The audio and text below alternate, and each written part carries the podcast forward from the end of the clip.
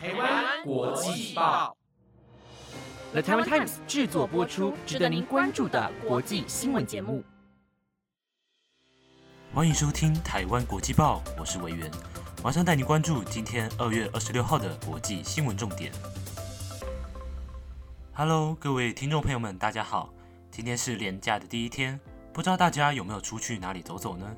好，话不多说，今天马上带大家关注到跟疫情及国际政治相关的重点新闻，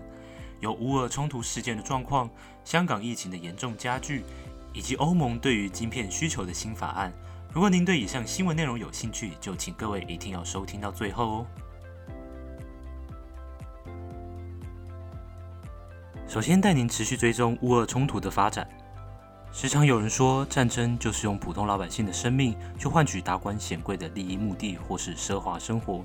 无力抵抗的平民百姓在炮声隆隆的夜晚逃窜，只为求得一处安稳的地方，能够和家人朋友们继续过着日常日子。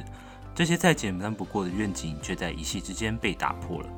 乌克兰与俄罗斯的战争全面爆发，全世界许多人道组织都大力声讨俄罗斯总统普京的所作所为。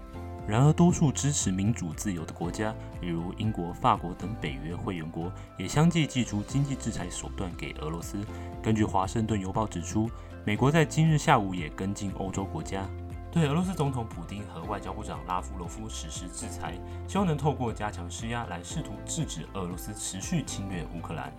然而，美国财政部指出，美国已切断俄罗斯取得关键技术的管道，并与欧洲各国共同限制俄罗斯高级官员的资产，以限制其募集资金的能力。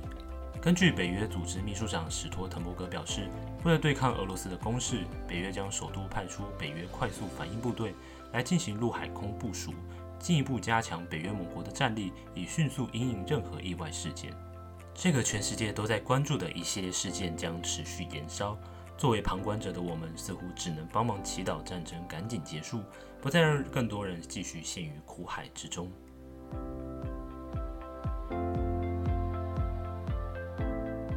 接下来第二则来关心香港的疫情状况。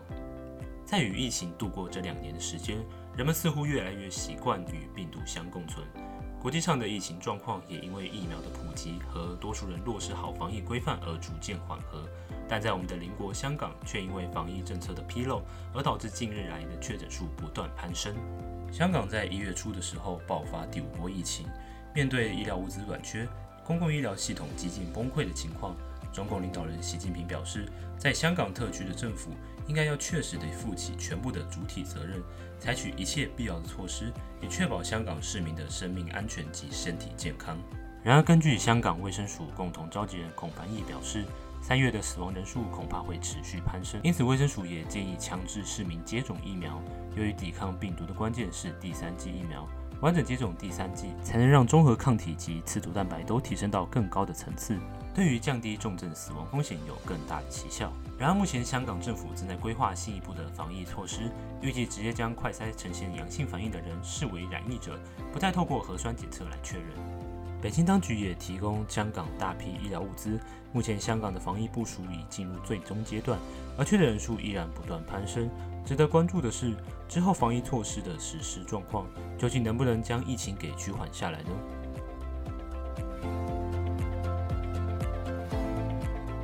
接下来带大家看到美国联准会的最新升息动作。美联储 FED 的职责是制定货币政策，并监督整体的经济运行。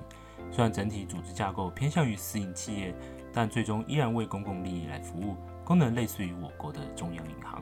去年美国经济通膨率创四十年以来新高，在今年一月二十七号，美联储便宣布最快在今年三月加息，进而使美国商业银行对中央银行的借贷成本提高，相对让市场的利息也随之升高，以减少货币供应及压抑国内消费。根据美联储主席鲍威尔表示，多数成员表态希望在三月提高关键利率。也认为民间银行能够在采取行动的同时，不让市场经济回春得到阻碍。不过，随着消息揭露，近日全球市场都显得非常不稳定。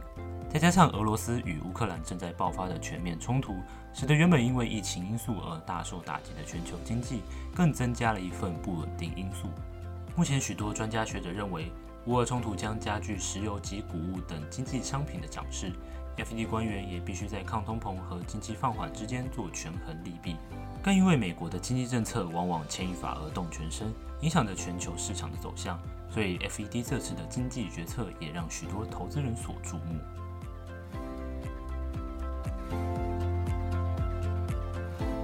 这次的新闻来了解台湾晶片在国际间的评价。今年因为疫情缘故而影响了全球供应链的平衡以外，中美贸易战更是造成许多科技产业在出口产品的过程受到相当大的阻碍。然而，台湾作为半导体大国的地位也越来越受到国际间的重视。在本月八号，欧盟执委会主席范德赖恩公布了欧洲晶片法案计划，表明计划想让欧洲在二零三零年全球晶片市占率翻倍到百分之二十。在全球晶片都陷入短缺的情况下，欧盟不断表示想要打造新的半导体产业链。范德莱恩在公开记者会上也二度提及台湾的重要性。他表示，现今全球晶片的制作有点过度集中，全世界目前只有台湾和韩国的两间厂商有技术能制造最先进的晶片，而晶片技术在半导体产业尤其重要，不仅在战略资源上相当实用，在地缘政治的竞争也将起到意想不到的效用。不过，在正式声明中，欧盟执委会主席范德赖恩虽然有提及台湾的重要性，但与去年在欧洲议会大力推动与台合作的决议案相比，态度上似乎稍微有所保留，以避免遭到中国政府的质疑和为难。如此也不难看出，在全球化的市场下，国与国的政治因素对于不同产业的影响力有多么庞大，想必更需要谨慎地去避嫌。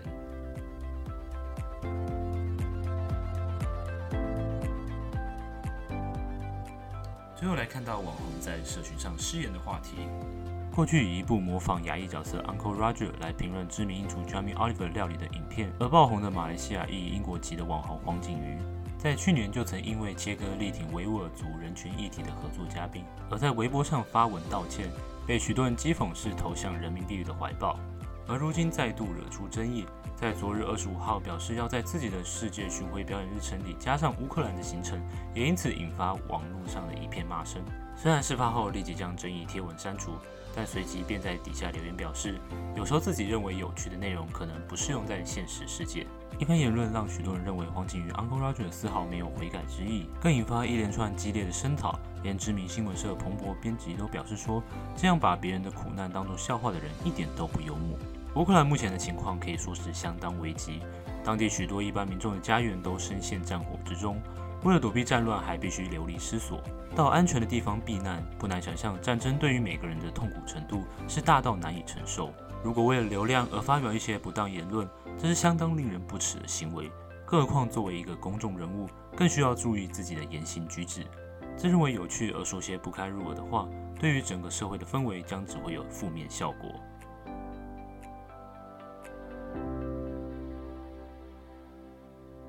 以上就是今天的国际报。本节目由 The Taiwan Times 制作播出。如果喜欢我们的节目内容，请一定听完后要按下关注，也别忘了要留下你的五星评价，以及追踪我们台湾国际报的 IG 哦。这次乌尔的冲突事件已经进到白热化的阶段，推荐大家都可以去深入了解一下整体事件的情势发展。希望今天的内容大家还喜欢。如果有什么建议和回馈，都欢迎到 Apple Podcast 上留言跟我说。我是魏源，下周我们同一时间再会哦，拜拜。